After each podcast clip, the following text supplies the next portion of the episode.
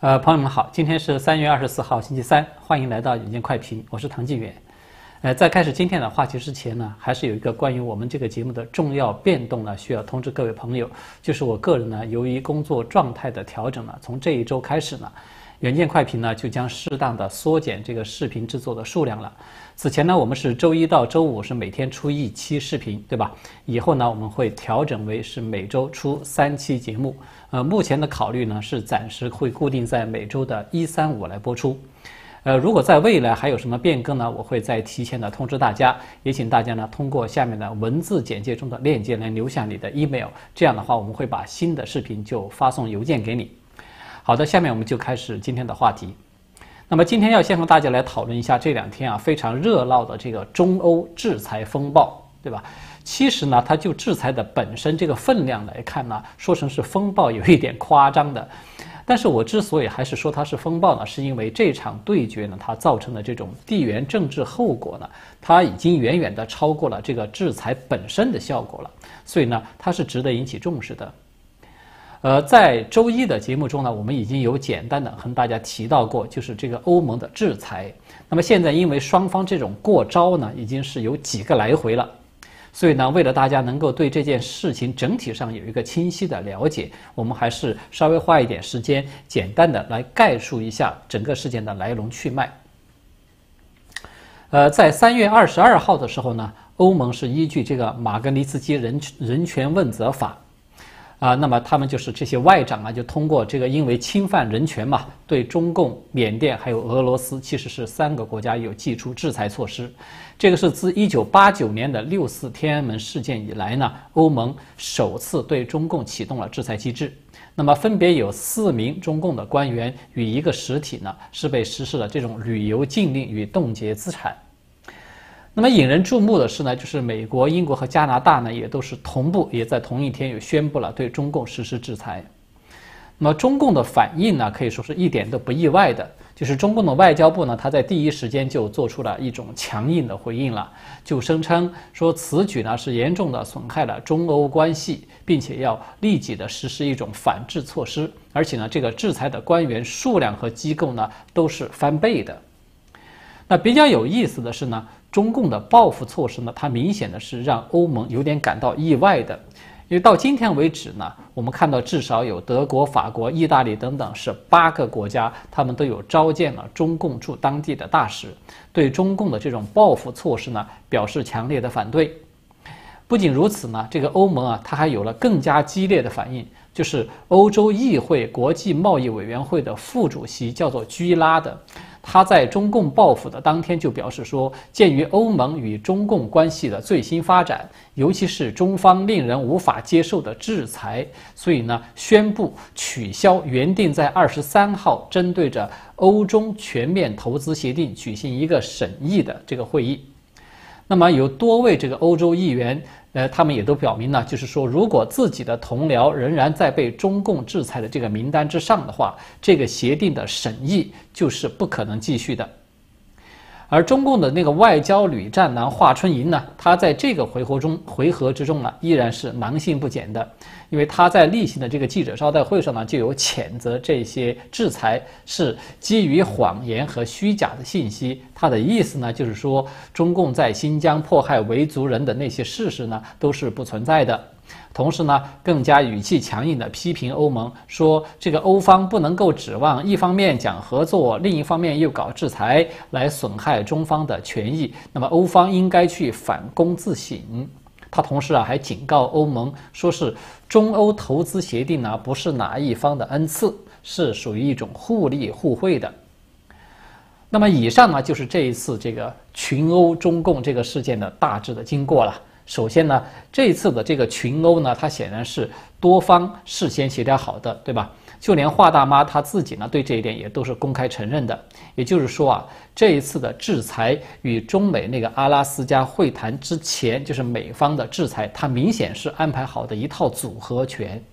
就是说，在会谈之前呢，先打中共一巴掌；在会谈之后呢，大家再集体上去一人踹他一脚，大概就是这么个意思。其实布林肯呢，他在阿拉斯加会谈之前呢，他是已经就有明确的警告了的，说美国是一定会采取行动来表明自己在人权领域的立场。如果说我们要再追溯远一点啊，在拜登和习近平那次通话的时候，他其实多少有一点带着无奈的告诉对方，说自己如果不能够坚持人权立场，那么这个美国总统的位置他也是做不下去的。那么这个话呢，它其实已经就有在提前的预热了，就是说有点在暗示对方多少啊，你要谅解一下自己的这个意思。但是呢，他也说明啊，就是这个协调制裁的行动呢，很可能啊，在那个时候就已经被启动了。那么刚才我们有说了，就是欧盟对中共的这种反应之激烈，它是有点令人意外的。原因是呢，这一次欧盟的制裁，它其实就这个内容本身，它的力度并不大。因为制裁的官员他不仅数量少嘛，只有四个，而且他的级别也都不高，哦，甚至就是德国的智库啊，一家叫做全球公共政策研究所的这个所长，他的名字叫做托斯滕本纳的，他就接受记者采访的时候公开说，这个制裁其实只是一个象征性的举动，但是中共的反应呢，显然是远远超出了欧盟的预期，以至于呢，欧盟不得不来追加处罚，暂停这个投资协议的审议。所以，这个情形啊，大家就有没有发现，他和布林肯在阿拉斯加的那个会谈现场遭遇到这种遭遇是很相似的，对吧？就是因为杨洁篪的这个反应，他也是远超了布林肯的这种意料的，所以呢，布林肯他不得不把已经准备离开的这个记者全部都又请回来，说我还要追加发言。所以这两个看上去比较相似的场景啊，它再一次的说明了一点，就是。全面的实施这种战狼外交，公开的去宣示中共不再遵守现行的国际规则和价值观，同时呢，要开始去强力的推行自己的价值观和行事的规则，这个呢，它就是习近平的一个既定战略了。对这一点呢，阿拉斯加当时的这个美国代表他们是毫无准备，而欧盟的外交官们在这一次也可以说是没什么准备的。那么这一次的中欧制裁战，它究竟这个影响有多大呢？现在我们看到说法是各说不一的，尤其啊，有很多人就是对中共他为什么会一味的去这种嚣张，然后去四面树敌，是感到不太好理解的。那么下面我们就来简单的讨论一下这些问题。首先啊，这次对中共的这种群殴呢，它看上去这个场面很热闹，对吧？它的声势造得很大。但是实际上，对中共的打击呢，它基本上只是面子上的，就是说它并没有真正的触及到经贸这些实质上的利益。所以呢，中共他自己实际上也是把这一次制裁战呢看成是一种舆论战来看待的。你造声势呢，那我也来造声势，呃，大家基本上看起来依然是个平手。其实中共他真正比较在乎的呢，还是中欧投资协议这个大蛋糕。这个协议在当初它能够签下来啊，它是有两个背景的，一个呢就是当时的川普政府呢对这个协议一直都是持反对意见，那么另外一个呢是中共啊，它为了要分化欧美嘛，所以它在很多的投资准入的这个领域是做了比较大的让步的，这个诱饵呢它是被欧盟就给吞下去了，也就是说呢，欧盟当时呢它是顶着川普政府的压力签的这个协议。这一点啊，他一直都被中共视为自己外交领域的一个重大突破，在国内是大肆的宣传的。那么我们都知道啊，中共他一直以来都在刻意的把中欧关系作为中美关系还有中俄关系之外的第三级来看待的，对吧？他的目的呢，就是要各个击破嘛。所以呢，这一次这种对冲制裁呢，它对中共真正造成的影响呢，实质上就是这个协议。如果说这个协议的审议被暂停了，它当然对中共是不利的。它不但是这个中共的经贸本身的利益可能会受损，更关键的呢，它是可能会促成就是欧美的同盟它会走得更近了。那么站在习近平的这个角度呢，他肯定是不希望欧盟这个第三级和美国融合成为一级，对吧？但是这样一来就带来一个大的问题。就说，既然习近平他不希望欧美合流同盟之间这种关系加固，那么他为什么还要如此的去强横呢？就是要去对这个欧盟大打出手呢？这个不是有一点点矛盾的吗？其实这样一来，他就涉及到习近平的一个算盘。什么算盘呢？就是他认为自己啊已经基本上是吃定了欧盟了，就是我们舆论上、面子上吵吵架呢，它不至于会影响到实际的这种巨大的利益。而且啊，如果说利用得好，这一次的制裁战呢，还有可能会被反过来利用来扩大美欧之间的分化。我们为什么这么说呢？就是站在中共的角度呢，他们认为欧盟已经是离不开中共了。用中共那个喉舌胡锡进他自己的话来说呢，就是说欧美之间是属于貌合神离的。中共呢已经是这个欧盟最大的贸易伙伴了，所以呢他不怕欧盟来咋呼几下，因为他们是已经离不开中国了。所以刚才我们有说了，就是这个中欧投资协定呢，它对欧盟来说的确是一个巨大的诱饵。中共官方的舆论呢，甚至是把这个协定是吹捧为是中欧关系的压舱石，是这么来定性的。所以呢，从某种意义上说，这份协议呢，它是中共提供给欧盟的一个礼包，我们可以这么来理解它。因为根据这份协议啊，中共将在多个领域是全面的取消对欧洲企业的这种投资的限制，也就是说，欧盟的企业呢，可以直接到中国去进行全资的运营了。那么这些领域都包括了哪些呢？它包括了制造业、汽车业、金融、医疗，还有生物以及云服务等等这些敏感的行业都在内。所以这样一来啊，它对像德国、法国这些一心想要重振昔日荣光的这些老牌工业国家，它当然就是有很大的诱惑力的，对吧？那么我们看到习近平呢，他其实已经有借用杨杨洁篪的话，就是说向全世界。有发表了他的一份宣言了，就是说他要来推行自己的价值观和自己的国际形势规则了。那么这是一种什么样的价值观呢？就是习近平他自己一直挂在嘴上说的，叫做管控分歧、务实合作。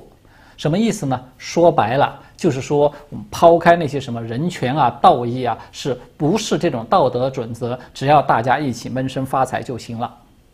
所以这种价值观呢，它实际上就是中共我们看到它现在现存的上上下下也都习惯了的、认可了的那种腐败机制。也就是说，一切都是可以出卖的，一切也都是可以交易的。那么，习近平的意思呢，他是很清楚的，就是你美国也好，欧盟也罢，你们想要和中共来做生意、获取利益呢，就不能够谈人权这些你们西方那套东西。那么，在过去邓小平那个时代啊，他要讲究韬光养晦嘛，所以中共他还不得不要装装门面，装什么呢？就是与这个世界接轨的门面儿。所以呢，他还不得不要遵守一下西方的规则。但是呢，现在时代不同了，习近平已经认定是一种东升西降的这种趋势了，所以这个韬光养晦已经过时了，不需要了。中共呢已经有底气和自信，在国际社会公开的来推广自己的这套东西了，也就是说，不需要遵守西方的规则了。不但如此呢，还要反过来让西方开始学会遵守中共的这套规则。那么，他要用什么样的方式来迫使西方发生这种转变呢？就是我们现在看到的这种方式。也就是说呢，习近平他在用一种强势的。霸王硬上弓式的这种方式去逼迫西方的这些民主国家，在一个巨大的利益和这种自由、人权与民主这些价值观二者之间来做出一个选择。想要发大财，那么就需要闭上你们的嘴，无论我们做什么，你们都必须要视而不见。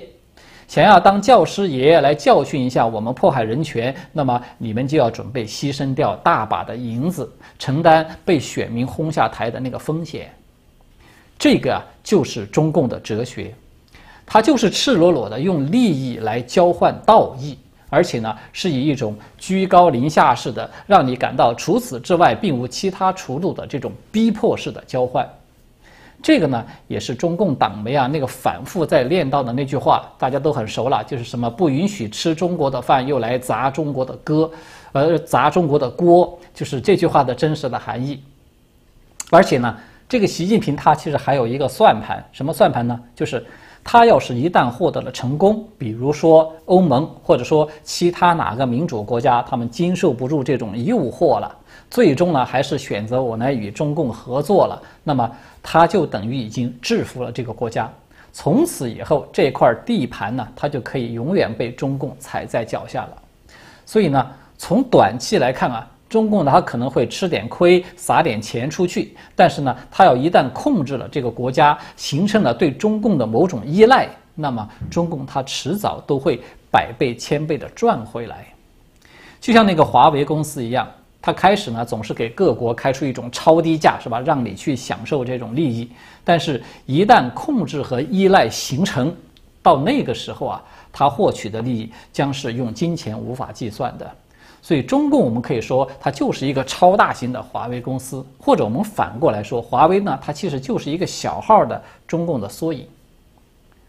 所以这个事件呢，到目前为止，我们看到呢，它还在持续的发酵之中，而且呢，它已经从政府的层面波及到了跨国公司和这种商业组织了。呃，在这两天啊，大陆大家可能也都看到了，突然就有发起了一种抵制那个瑞典的服装品牌，就是叫做 H&M 的那家公司的一个风潮。就是一大批的五毛啊、粉红啊，他们跑到这家公司的这个中国的社交媒体账号下面去破口大骂。同时呢，还有一些这个电商平台呢，都开始在陆续的下架所有的这些相关的商品。连共青团呢，也都出来鹦鹉学舌来表了一个态，说什么新疆的棉花不吃这一套等等。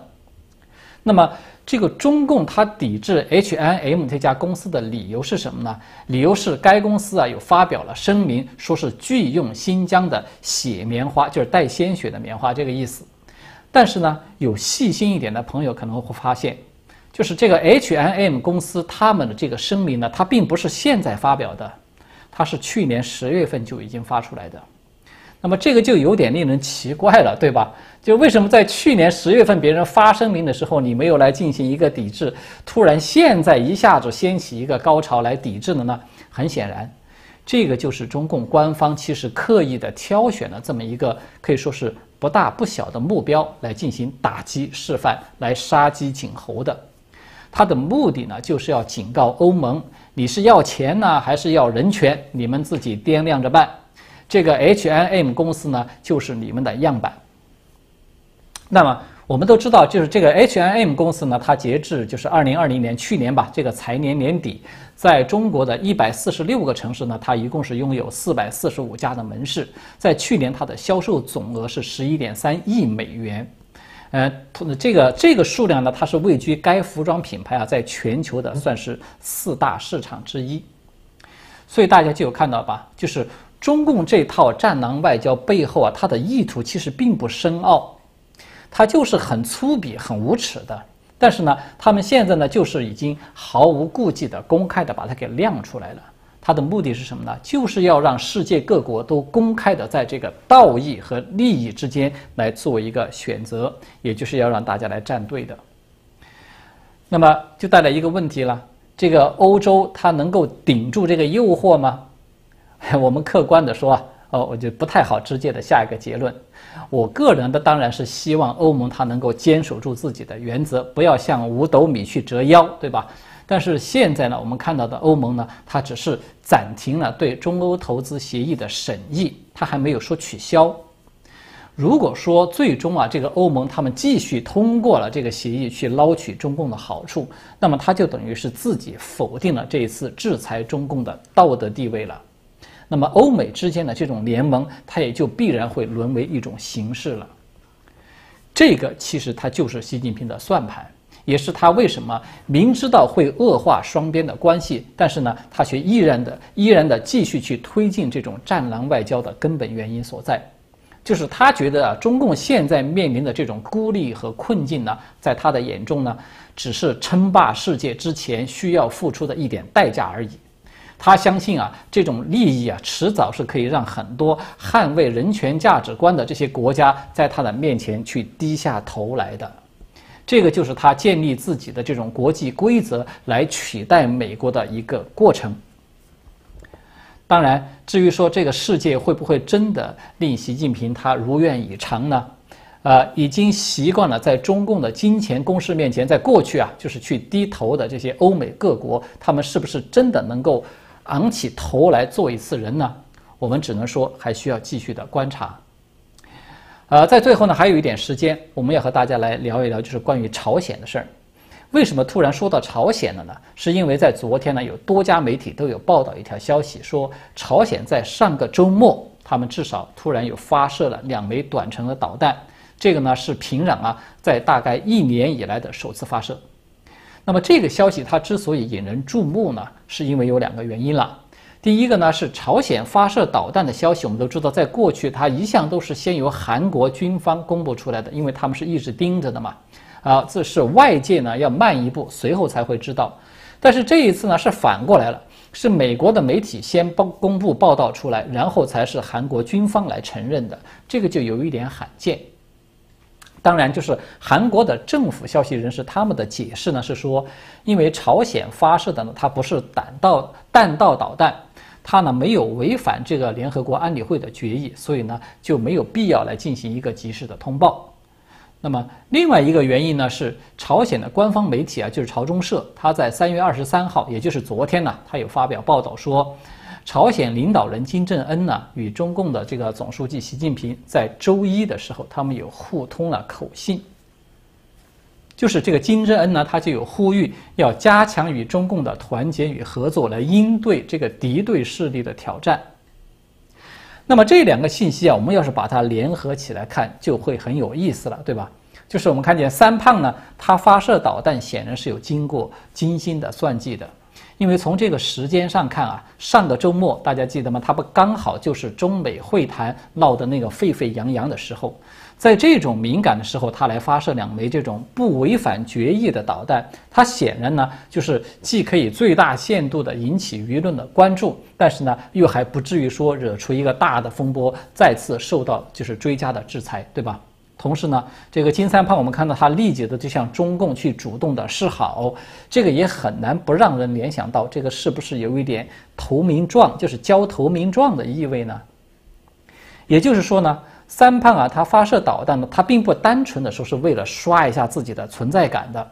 他显然呢也是想利用中美这种新一轮的冲突来达成自己的目的，因为啊，中美之间的这种矛盾越尖锐，它的价值才相对的是越大的。如今呢，他是先要证明一下自己依然具备这种导弹的能力，对吧？然后呢，他再给习近平带一个口信，做出一副将要倒向中共怀抱的这种模样。其实啊，他的眼光啊，还是依然是看着拜登的。他的意思就是，你赶快拉住我啊！你要不拉住我的话，我就站到你的对手那边去了。大概就是有点这么个意思。那么，拜登会不会拉住金正恩呢？如果要从过去啊，就是奥巴马时期那个战略忍耐这种惯性来看啊，这种可能性是存在的。因为我们都知道，这个伊朗啊，之前靠那个核协议是吧，从奥巴马手中是得到了数百亿的美元，同时呢，他还可以继续的去研发这个核武器，这种好事儿啊，这个三胖他当然是想在这个奥巴马的继承人拜登的身上再来重演一次的。所以呢，我们从另外一个角度上来看啊，就是为了应对这种美日印澳四国这个安全机制，因为这个算是一个潜在的小北约嘛，对吧？我们看到中共呢，它似乎啊也在开始酝酿一个中俄伊朝这四国的一个轴心机制了，呃，就是中共、俄罗斯还有伊朗和朝鲜嘛。也就是说，在未来的印太这个区域啊，不排除它会出现一个新版的这种北约对阵华约的这么一个格局。也就是说，拜登啊言之凿凿的那个联合盟友的这个战略，它究竟有几分成色呢？这一次的中欧制裁，哎，包括这个朝鲜它未来的走向，我觉得它将会成为关键的一个试金石，我们很快就能看出来了。好的，欢迎朋友们订阅、点赞和分享我们的频道，谢谢大家的观看，我们下次再见。